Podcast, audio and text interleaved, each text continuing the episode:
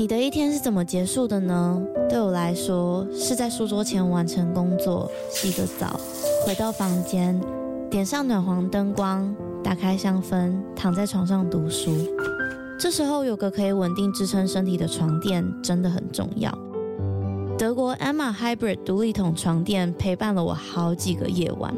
习惯侧睡的我起床也不再感觉到腰酸背痛。而且还有一点很重要的是，在换了床垫之后，我们家的狗狗半夜在旁边动来动去，我也都没有被吵醒过。德国 Emma 是欧洲销量第一，获得超过七十五项国际奖项的床垫品牌。现在他们在官网有母亲节的优惠，还可以使用我的折扣码 Lily 八八八再打九折。那如果你买了不喜欢怎么办？放心，他们有提供十年保固、一百天的免费试睡服务。大家好好睡吧，晚安。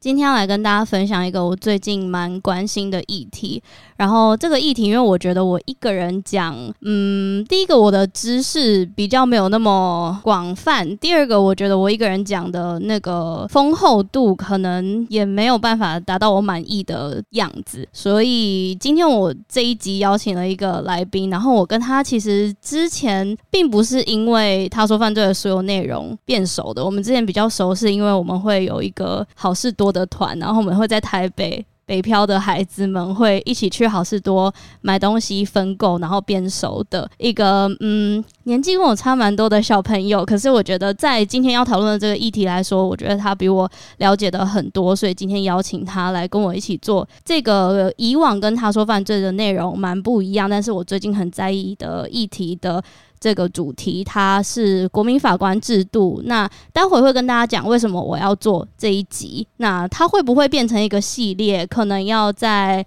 考虑一下今天聊的内容跟大家的反应。那我就先话不多说，介绍今天的来宾。今天的来宾是嘉伟，那就请你介绍一下自己。我是嘉伟，然后我目前是就读于台湾大学法研所，然后我们要升硕三了，就是一个还不赶快写论文、赶快毕业的一个死研究生。那嗯，会跟丽丽聊到这个议题，也是因为之前在研讨会上有遇到哈，然后就是其实也有聊到一些自己最近在关注的议题，然后还有对于最近国民法官法上路之后发生的各种事件的一些看法。那因为我之前大学的时候是有在废死联盟担任实习生，然后呢去研究一些死刑相关的判决以及相关的文献。那我就有跟他分享一些那时候读到的一些内容，然后丽丽觉得很有兴趣，所以就想说，哎、刚好有一个机会可以把之前那些读到的东西，可以好好的在呃，可能某种程度上分享给大家，然后也可以让大家知道说，哎、其实。有很多我们现在大家关注的议题，其实之前都是有人讨论过的，只是不在大家的防守范围里面。那我的工作可能就是帮大家试图用一个比较轻松、比较一个具体的方式引荐到这样子的一个，就是大家守备范围里面，让大家的，就是可能之后在讨论这个议题的时候，可能有更多的视角可以做观察。大概是这样。没错，没错。其实家伟刚刚有提到，我们是在台湾越狱平反协会今年夏天办的一个论坛。见面的，然后其实我不知道他会去，是因为我们在中午吃午餐的时候，然后我们因为他有规定你要在一个唯一可以饮食的教室里面吃饭，哎，我一走进去我就想说，嗯，家纬，然后后来我们就聊了一下，然后聊一下我最近在关注什么，然后也问我一下 Podcast 最近做的怎么样，我想说，哎，对，我最近。还蛮关注国民法官，因为那一阵子是杀子案的判决，然后非常多人在讨论这件事情。至少我的同文层，那时候我其实觉得他跟他说犯罪的内容可能没有太大的直接关系，因为其实我之前有讲过，台湾的案件对我来说，呃，就像嘉伟刚刚讲的，比较不在我的守备范围里面。但后来我想想，我又觉得其实国民法官法，身为台湾人，就如果你现在在听是住在台湾的台湾人的话，我们未来都有一天可以成为，或是都会成为国民法官。那我后来想一想，我就觉得，第一，这是我关心的事情；第二，这是跟我生活有关的事情；第三，这是跟我站在这一片土地上会有相关的事情，而且不是说它是一段时间的，是至少从今年开始，它往后。呃，好几年内都会有是跟我们有关系的。我想说，嗯，那我好像应该要跟大家分享一下我对这件事情的想法。那今天的这个内容，我会距离我们今天录音的这一天，九月二十一号，其实他已经判决判了三案。那今天会以判决的时间顺序跟大家分享这三案的简短的内容。那，嗯。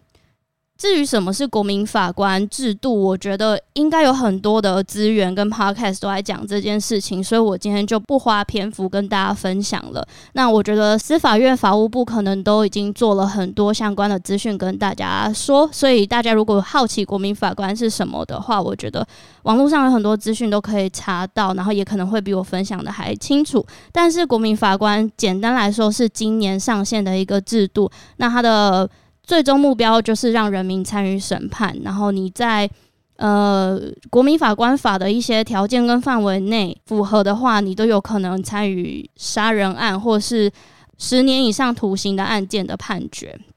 那呃，在这一集开始之前，我想要先感谢一下报道者。报道者最近因为国民法官法的这几个判决，然后做了一个系列专题，叫做《台湾司法大变革：国民法官参审权记录》的这一篇文章，对我来说。在做今天这集的内容有很大很大很大的帮助，那所以在这边要感谢他们写了这篇文章，然后有很多东西都是引用他们这篇文章的内容，所以在这边要先给他们一个 credit。相关的文章我都会放在今天这一集的资讯栏里面，所以大家有兴趣的话可以去看。那我们就要开始从第一案哦，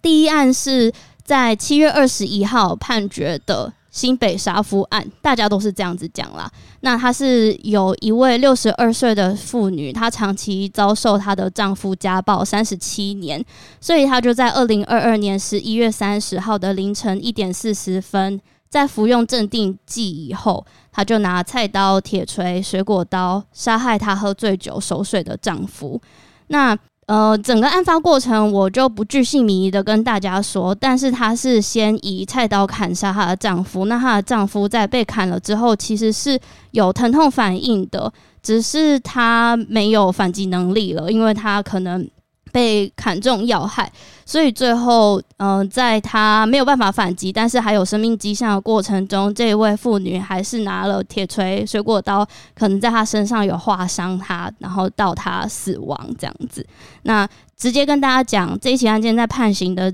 结果是在一审判刑了七年两个月。那这起案件其实有蛮多人在讨论，有几个点，比如说，呃。最大的讨论应该就是这个长期遭受丈夫家暴三十七年的这个妇女，她为什么不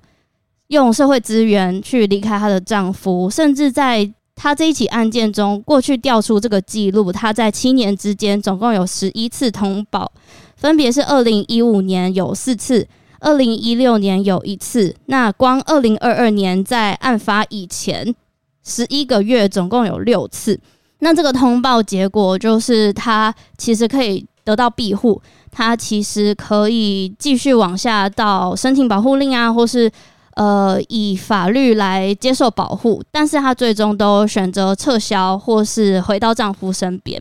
所以在这个案件中，就有一个蛮有争议的地方，是所谓的情堪敏诉。但是其实身为法律门外汉，我那时候看情堪敏诉这个东西，我也看不太懂。但是这一起案件最后的判决是说，它不适用于刑法的情堪悯恕的减刑规定。所以在这边我就想问嘉伟，到底什么是情堪悯恕？那情堪悯恕这个东西到底是谁要判定的？因为我觉得它还蛮主观的，就是。嗯，假如说今天不管是职业法官或是国民法官在现场在法庭中，他可能跟这一位妇女有相同的经验，那他可能人生的感受就可以更多，他可能更能体会。那这样子，他跟别的国民法官可能就有不一样的感觉。那他可以怎么办？他可以说出来吗？还是这样子，在他的世界里面，他就可以符合情刊民诉吗？到底情刊民诉这东西是怎么定的？刑法第五十九条情堪悯恕的条款，它其实算是刑法系列的，就是在针对量刑的部分去做斟酌的条款之一。那正如同刚刚莉莉讲到的，就是它其实是一个相当主观的一个条款，就是它必须要去说服法官，让法官认为所谓情堪悯恕的这个要件符合之后，他才能够去做相关的规定。那同时，他会遇到的困难点，正是刚刚莉莉所讲到的，就是呃，刑事案件百百种。然后每一种案件里面也有各种不同的情状，那各种不同的情状背后都是各种不同的生命故事。那你要如何判定一个人的生命故事是达到那个情堪悯恕的门槛？这件事情其实非常非常的困难。那尤其是法院在写撰写判决的时候，有的时候也不一定能够完整的把。判断这个情堪悯恕的这个新政，完整的具体的写出来，原因是因为如果你完整具体写出来的话，有可能会因为这样子比较完整具体的写法而遭到上级审的驳回。那这个其实是法官很害怕的一件事情。等一下，我要插话一下，我觉得刚刚那一段我需要白话文一下。哦，简单来说就是。呃，法官他在写判决的时候，我们常说审判独立，但其实法官在写判决的时候也会考虑到一些事情，包含第一件事情是我能不能赶快把我的案子结掉，因为法官其实老实说，法官他们手上也有很多未结的案件，那。你要知道，就是时间不会等法官，所以法官在每办每一件案件的时候，其实新的案件也在生成，然后新的案件生成之后，就有法官要来处理。那国家司法制度又跟律师不太一样，律师如果觉得他 loading 太重，他可以选择不要接案，但是你不可能叫法院就直接关门嘛。所以说，法官他呢是必须要去控管他手上的案件量的。那另外一个点是，法官的考绩跟法官的那个绩效评估的部分啊。它其实虽然说它不是像行政机关一样会有一个研考会或者是其他的一些考核机关，当然研考会现在已经改成其他的单位了，所以就是嗯，它不是由一个外部的一个机关去做相关的绩效的评估。那他做的评估呢，通常是由司法院自身的人事的管理机构，还有去相关的机关去做管理跟评估。那评估的一个主要的指标就是你这个法官他写的判决有没有被驳回。那被驳回是一个蛮直观的一个数字，因为如果你的判决最后都被人家上诉，然后都被人家驳回的话，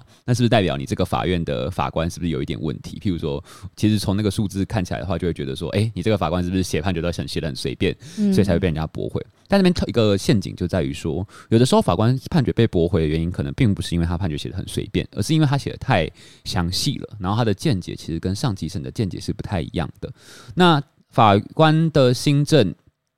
有的时候其实新政这件事情就是一个很模糊的东西，他没有办法具体的用文字来表达。那既然如果没有办法理解到上级审的。就是上级审讲，就是你上诉之后上到那个法院去，嗯、也就是负责驳回你的那个或决定要不要驳回你那个法院。嗯、你可以把它想象成他是决定你绩效的一个人。那在这样的一个情况底下，你可以想象的是，如果你是一个员工，你可能会追求你工作上的绩效。那如果你是一个法官的话，你当然也会希望说你的判决是能够被上级审所维持，也就是说，他都不会把你驳回，他不会让你的绩效变低的。嗯、对。那在这样的一个情况底下，呃，他必须要去摸索所谓的他的上级审。那当然。说法院的上级审最后就会回到最高法院，所以才会说最高法院的见解是一个非常重要的一个见解，因为到最后的法院的见解都会回到最高法院的见解，因为最高法院是可以驳回其他的二审的法院，然后二审的法院可以驳回一审的法院，是这样子一层一层下来的。那在这样的一个情况底下，情堪悯恕的这个见解，你就会想到一件事情，就是好，那上级审情堪悯恕的见解是长怎样？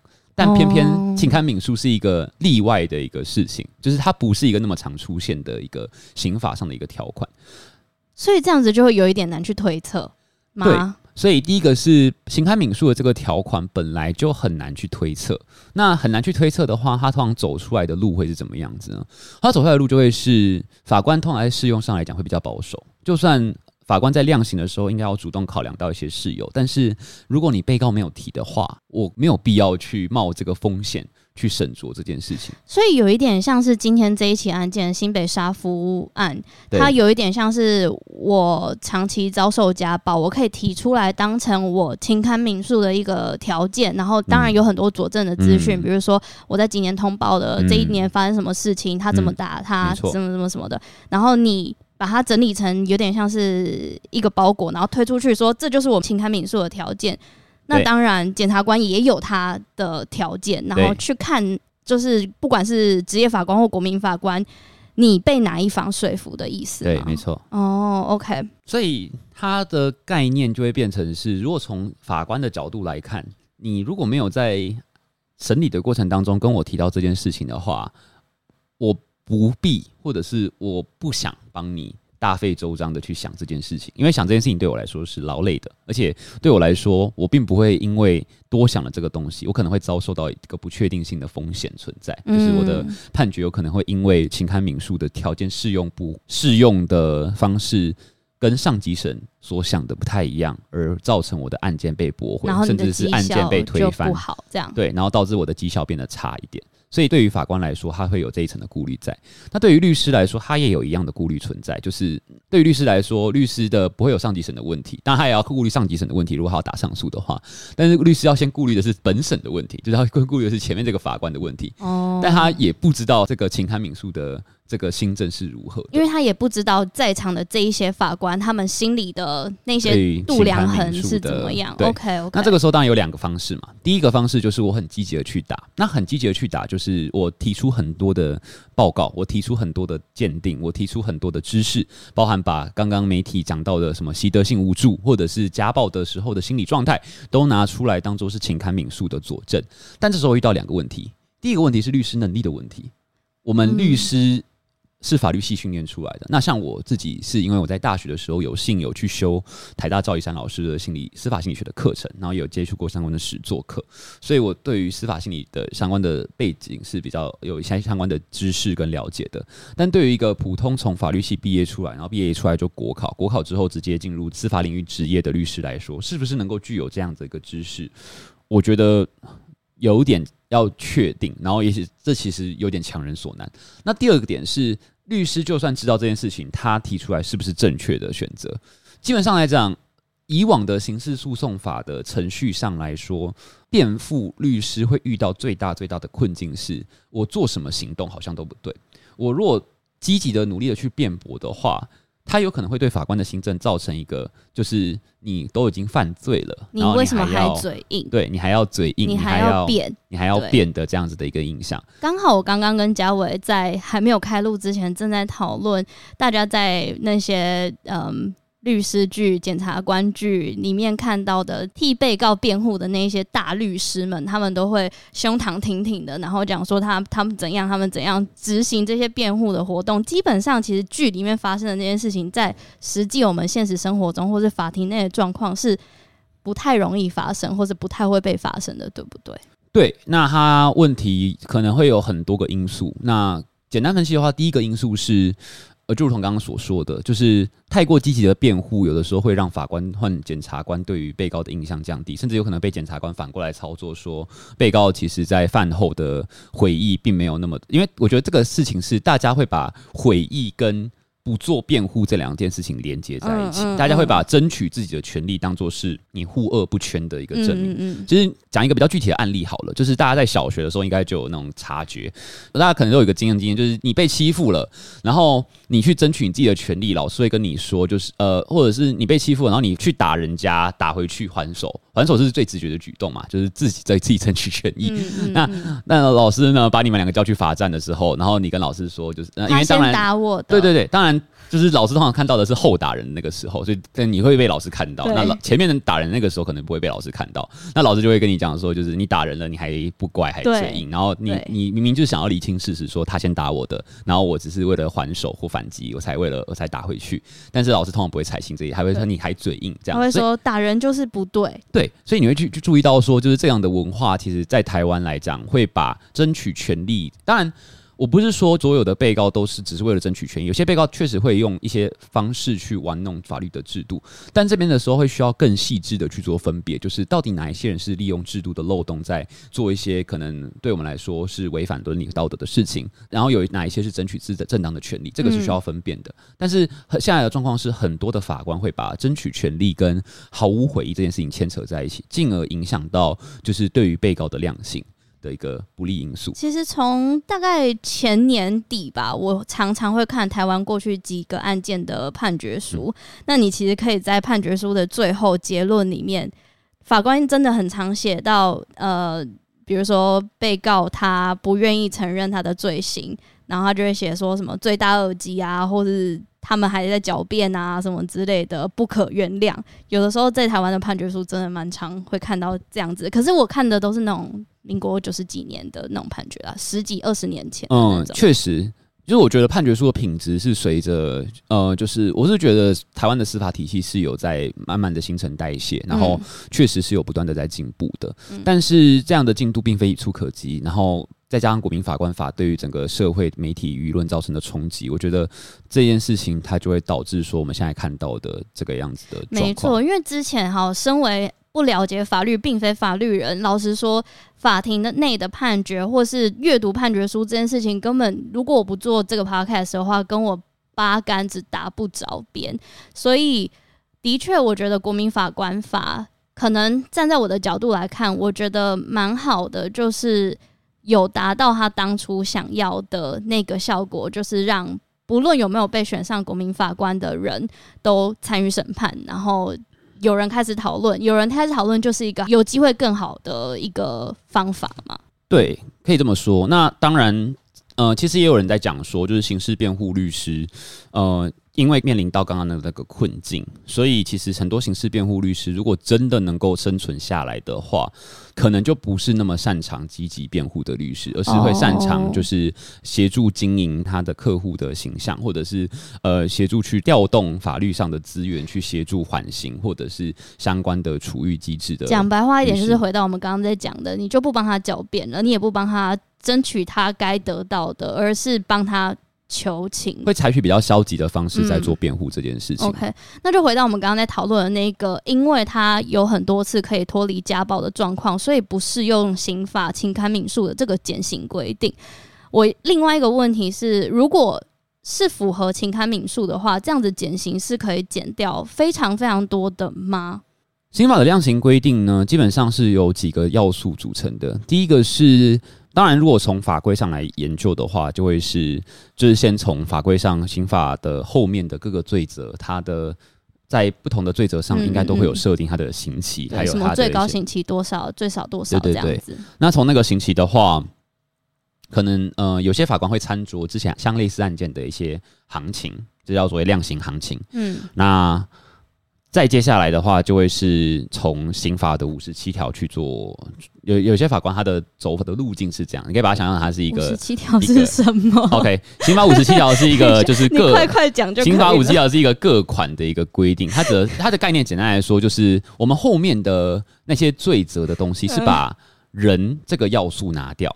也就是不管任何的人，我就把它看作是一个行为者。嗯，行为者只要犯下这个罪，嗯，那我就。在这个范围内去量刑，哦，这个是刑法后面，这个叫行为罪责，嗯嗯嗯。但是在前面的部分会有一个所谓的行为人，所以他在呃刑法的学说上就会所谓的行为情状，还有行为人情状，就是分成就是包含他的性别，他经历了什么事情，他的原生家庭发生什么事情，他是否出于什么原因动下杀机这些条件嘛？对，OK。所以等于是你可以把它想象成后面刑法的部分是关注他的行动。关注他的行为，那前面刑法五十七条的各款规定，它是各款的原因是因为它有十款的规定，那这十款的规定里面有九款是比较具体的，包含他的生命经验，包含说他的就是犯案后的动机、犯案动机，然后还有他的犯后的态度等等的东西，那这些东西都应该要被，他是明确确定要求法官要审酌的，那这个是在刑法上一次修法，应该二零一七年修法的时候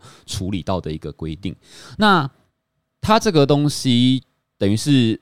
先关注他的行为，然后再关注行为人，为人嗯、然后接下来就会进到的是五十八条跟五十九条等等比较特别的规定。这个特别规定有点像是一个 bonus 的概念，就是呃，如果他有符合这些特定的 bonus 的话，就有一个特定的效果，有点像是游戏里面你可能攻击的。如果大家要要，你有没有吃到香菇跟星星这种？对，就是马里奥派对游戏里面走大富翁的时候，嗯、你先丢完骰子之后，你可以用道具的规定，嗯、但那个用道具可能要有个条件，然后你可能踩到机会跟命运。对对对对对，所以自首算是一个触发条件的东西。哦，OK OK OK，懂了。然后触发条件的时候，以前自首是必须减刑，就是他以前自首是应减刑。但现在的自首是改成得减刑，所以它又变成是个一个比较呃由法官来判断。所谓得就是可以或不可以。对，所以以前的概念是因为自首必有必须减刑的关系，所以有的有些人就会批评说，就是那大家都会做一件事情，就是可能我犯罪完之后，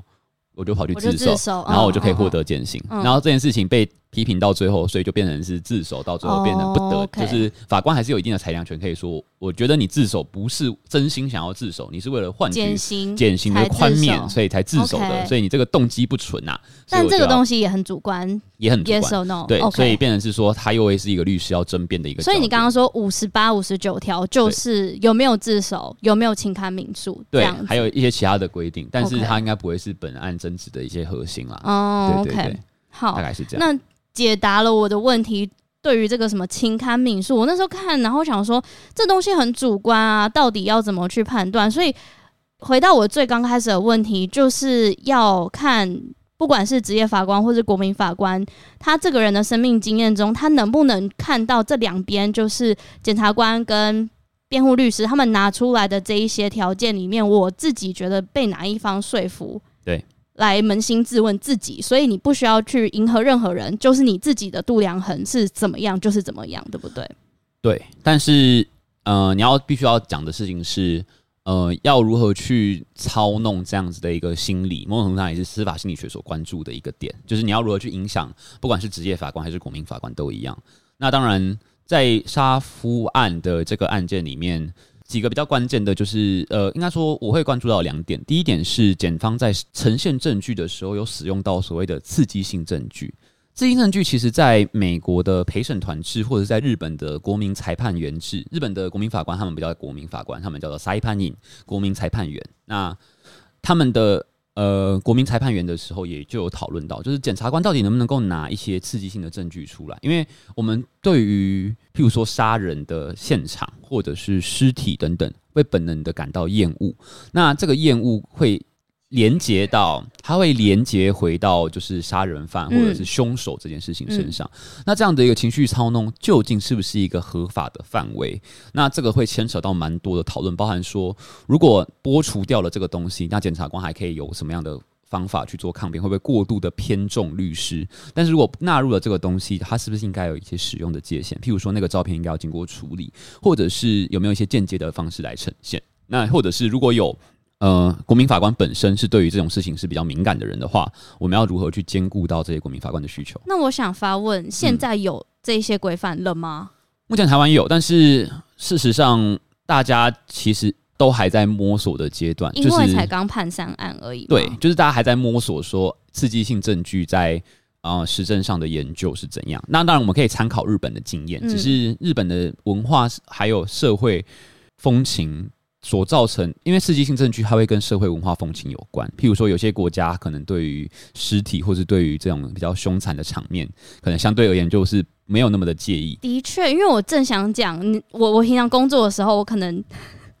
旁边的电脑会开美国的 Law and Crime 的 YouTube 频道，然后就让他自己播。然后 Law and Crime 它就是真的是直播法庭的所有动向，然后你就可以看到有一些。检察官他会非常非常有情绪的拿了一些，嗯，可能妇科的案发现场的工具，或是真的是当那个工具，他只是装在一个塑胶袋里面，然后拿给你看，拿给所有人。他甚至会这样子表演，在法庭内走一圈，然后走到连就是去旁听的人，他都会拿到他面前看。然后我想说，的确，他的声音很大声，或是他的表演行为会让人家觉得我真的好生气。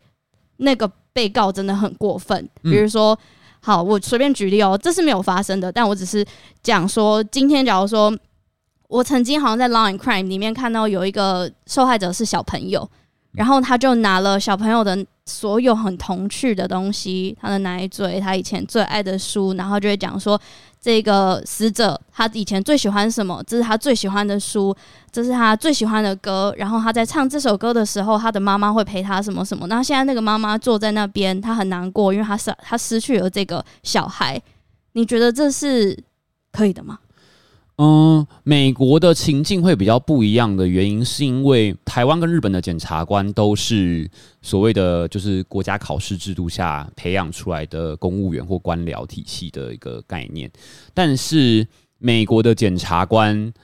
在部分的州，呃，应该说美国联邦检察官或州检察官在部分的州检察官里面，他是用民选的方式选出来的，所以检察官是有任期制。当然，他们有资格限制，譬如说你一定要是法学院毕业，然后一定要取得 JD 的学位，你要取得就是该州的律师执照，才能够担任这个检察官的候选人。但是，因为他们有选举上的考量，所以在呃那种表演性质比较强的法庭上来讲，你可以想象的事情是，他们在那个时候做的东西，某种程度上来讲是在为了选举造势。哦，就是有点像他的政绩跟他的业绩对的感觉。对，所以其实，在一些呃，譬如南方州，或者是在一些比较保守派的州，他们甚至会把起诉了多少重大刑案当做是他们的政绩哦，就可以在他们的主页上面看到所有的他们的丰功伟业。有点像是有些有些人批评的，就是警察会把毒品的价值扩大，譬如说他会把终端的市场价值跟那个实际制造地的市场价值混淆。可恶，这让我以前我以前是行销的，然后我们以前也很喜欢把下载数放大，然后就到处收集，算一个是一个这样。对啊，对啊。哦，原来是这样子。对，所以美国的脉络会比较不一样，但台湾跟日本的话，呃，一样会有这样子的一个问题。那原因是在于说，就是呃，检察官他毕竟还是代表国家去追诉犯罪，所以他们的训练就会要求他们这么做。然后他们训练也会把就是呃追诉犯罪有无成功，比如说胜败诉这件事情，当做是他们的工作上的一个回馈。嗯、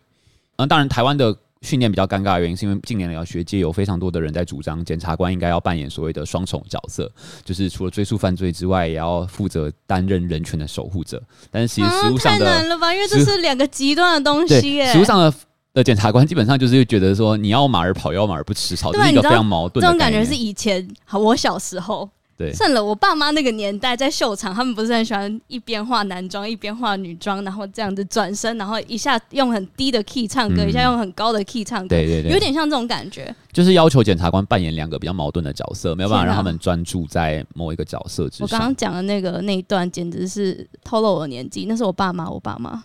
哦，那这样真的很难呢。对，那。其实待会有一些案件，我们也会讲到那个法庭上的情绪渲染，那是我们下一个案件。但我想要继续讨论这个，其实因为刚刚嘉伟有说，家暴案件常常会有一些，比如说家暴妇女症候群啊，或是常常会有家暴受害者习得无助感的这个嗯事情发生。但是其实我有观察到，在新北沙夫案的这个案件中，也有一个很大的讨论，是有人在讨论说，其实国民法官并没有受过专业的训练，他们可能不能理解家暴受害者的行为，为什么在这十一次通报内，最后都决定取消，或是又选择回到丈夫的身边？那其实，如果他们不能理解的话，他们坐在那边看那些证据的呈现，审判没有提到这件事情的话，他们可能就很容易被带往那个方向走。就是对啊，为什么你明明就可以离开，你为什么不能离开？所以那时候在事情发生，我有看到有一些团体，他是说希望未来可以引进专家进入法庭，或是之前过去的家暴案，可能是呃像这一起案件中有可能会落到妇幼专股侦办。所以这一起案件，你对于这个讨论的看法是什么？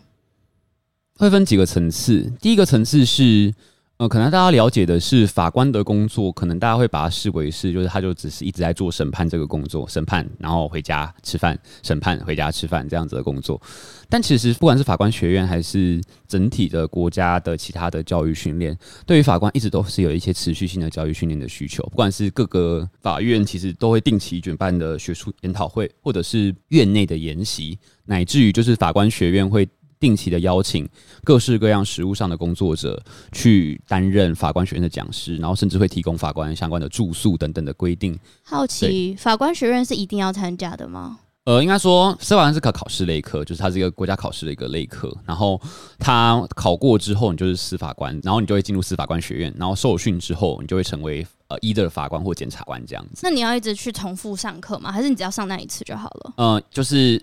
法官学院还有就是地检署，他们会有，就是不管是检察机关还是法院，都会有要求你要就是每年，有点像是公务人员学习时数的概念，对，他会要求你要进修。哦、OK，对，那当然，嗯、呃，譬如说，如果你是在呃检察官，可能比较明显，就是譬如因为检察官有分组，譬如说，如果你是在环境专组的检察官的话，专门办所谓的呃，譬如说排放污水这些是有刑责的，办办办这种案件的话，那你可能就要去知道说，诶、欸，目前现在可能。大家都是怎么排放污水的，你要去知道这些技术上的细节，或者是哪一些污染可能会让这个东西没办法被抓到，因为你在侦办这些案件的时候，你会需要这些专业的知识嘛？对，那这个是那当然对于法官而言的话，如果你是在譬如说比较专业法庭的法官的话，那你在专业需进修上的需求就会更高。所以目前的法官是其实都是有在做专业进修的。那当然像司法心理学或是家暴上的习得无助这些东西。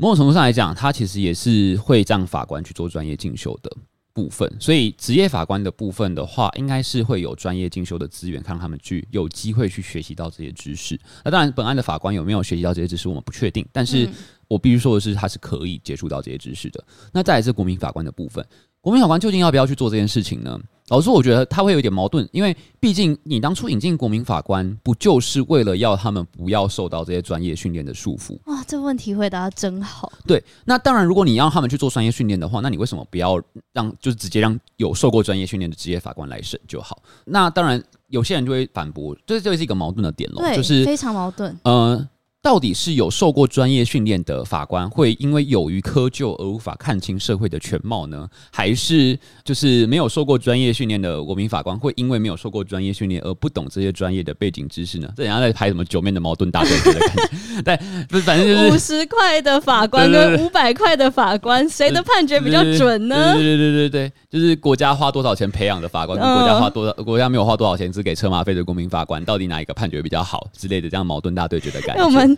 你可以把这个这个计划交给九妹呢，叫他跟法务部 合作。我我是觉得他可能不太敢碰。好，反正就是这样子的概念，呃，一直都是国民法官法上路之后必须要克服的冲突。那当然，国民法官法它针对这个部分的矛盾有没有做角色分配呢？有，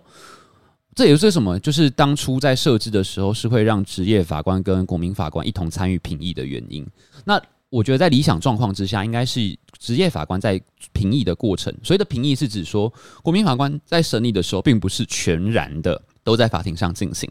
他们会在听取完被告跟原告双方的证词啊等等言辞辩论，还有证人提供的证词，还有看过证物之后，回到后面的小房间去做评议。那评议的过程基本上就很像是一个讨论会，然后还有投，就是包含说会针对一些疑点、大家的疑问进行厘清，然后同时职业法官也会去说明一些法律上需要注意的事项，包含说像刚刚讲到的那个上级审、下级审的概念。如果呃莉莉比较不清楚的话，如果第一周去当国民法官，那职业法官可能就会去说明说，诶，我们现在这个审判的相关的概念是什么？嗯嗯，对。那这样子的一个情况，照理来说，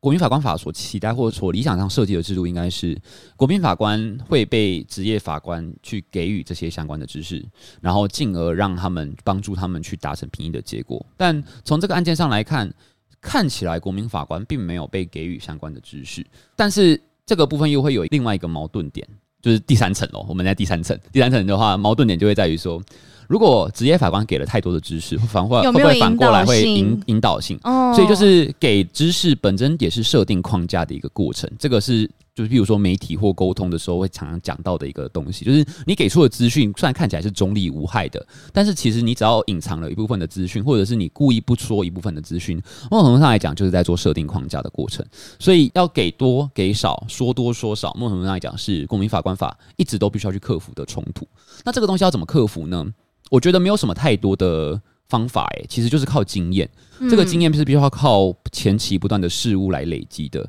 但我觉得在这个地方最矛盾的就是，呃，在司法的体系上，你每一次的事物。背后影响的就是一个案件。对，我正想问这件事情，虽然他们都有上诉的机会，对，但是这样子对那些前几案来说，不会，我觉得我很不公平啊，因为我不能是第一个，我就这样子被试吧。这就要看你是怎么看待这件事情了。这件事情其实也不是第一次，十二年国教不就来过一次了？我就是十二年国教的受害者。那就是这，我觉得这件事情就是每一个政策背后的，因为政策它的对象，它跟科学实验不一样。科学实验的代价是人以外的东西，科学实验实验。的代价，如果是要跟人有关的话，现在都要经过非常严格的检验，还有伦理道德的，就是控制、控管跟管制。但是政策的话，嗯、它的代价也是很庞大，而且它的代价是以人，不管是人的收入，还是以人的境况，还是以人的权利为代价在做调整的。所以这个某种上来讲，是执政团队或者是在设计政策的政策设计者必须要去担负的一个责任。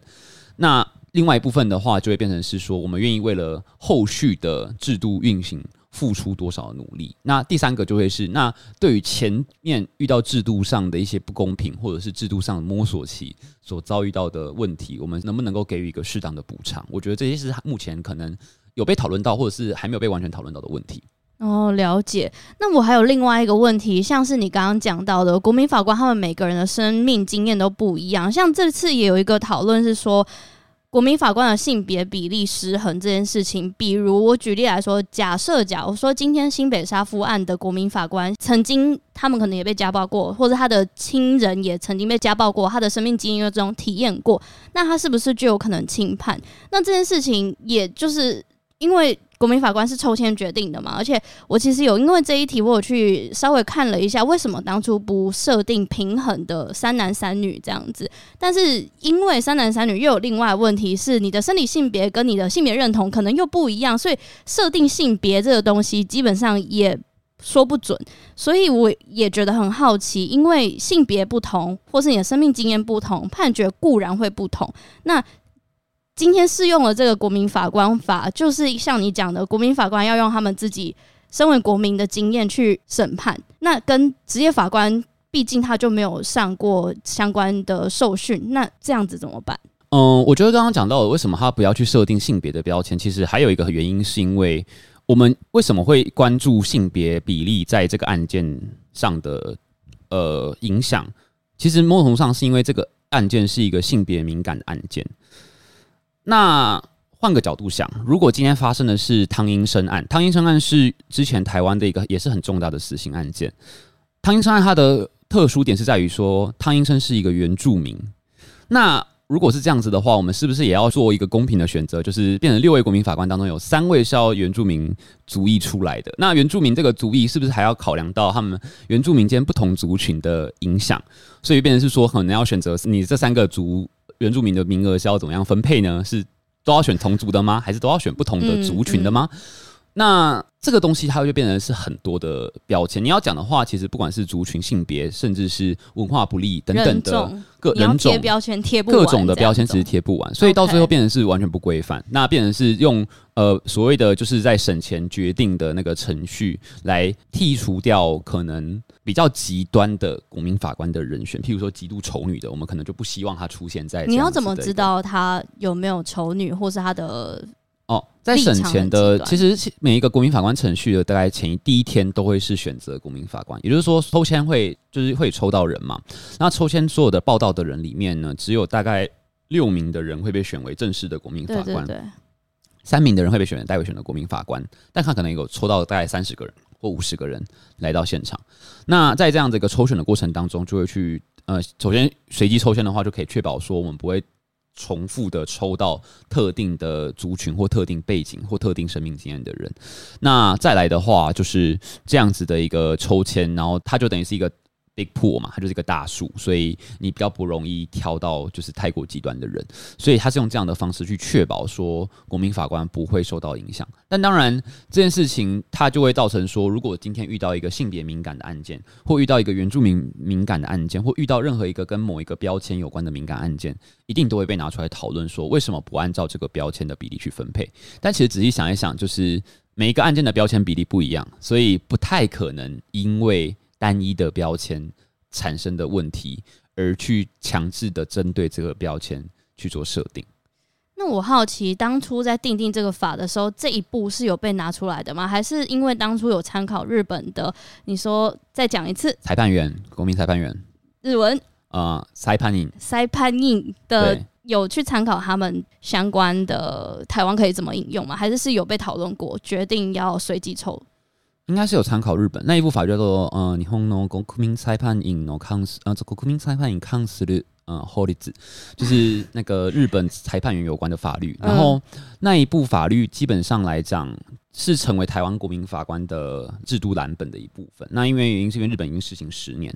去年的年底的时候，司法院有办一个国际研讨会，就是邀请日本裁判员制度的研究者来担任研讨会的。就是我们那时呃那时候其实有针对非常多的有关国民法官的。 意见去做交流，然后其实也有提到很多，包含说日本目前实施裁判员制度之后产生的一些问题，还有就是一些相关的比较，就是在审判过程当中出现的冲突，譬如说刚刚讲到的刺激性证据，或者是现在讲到的性别比的部分。那其实，因为不管是裁判员制度还是国民法官制度，其实脱胎都自来自于英美法上所谓的陪审团制。那陪审团制的相关的研究，其实有非常多的实证研究，包含司法心理学的学者、社会学学者、人类学学者，乃至于法律学学者，都有做很多的实证研究。那其实有一些文献是发现说，就是，呃，在特定的案件当中，如果把那个性别多选一位所谓的 on gender，on gender 指就是说跟被告同样性别的。陪审员的话会降低他三十趴的定罪几率，是有一个数字这样算出来的。但是因为它的可重复率没有那么的高，所以只能够当做一个参考。基本上来讲，性别对于国民参审、国民法官制度的影响确实是存在的。只是我觉得就会回到刚刚的问题，虽然它影响确实是存在的，但如果我们要采取用这样子的一个用标签的方式来加以分类，或者是加以设定平等的制度的话，那这个制度某种程度上来讲是没有办法推行下去的，嗯嗯嗯，因为它耗费的成本太高。非常同意，而且就像你讲的，要贴标签贴不完耶。没错。嗯，OK，因为其实我原本是打算。今天三案是聊一集，但是我们莫名其妙就聊了快五十分钟了。没关系啊，所以我想说，我们就直接把它分成三集。所以这一集我们就先到这边，这是第一案的结束。因为相关的所有第一案的我的好奇的疑问，跟那时候在法庭中有讨论的东西，我们都已经聊完了。嗯、所以接下来就是要进入第二案。那第二案是酒驾致死，是在台北发生的案件。那这一案的话，其实没有太多争议，只是。呃，我有一些觉得很好奇的地方，比如说像我们刚刚前面有提到的法庭表演跟检辩方情感战的内容，我们会在这一案中提到。那我们就下一集再聊。没问题。OK，谢谢嘉伟，大家拜拜。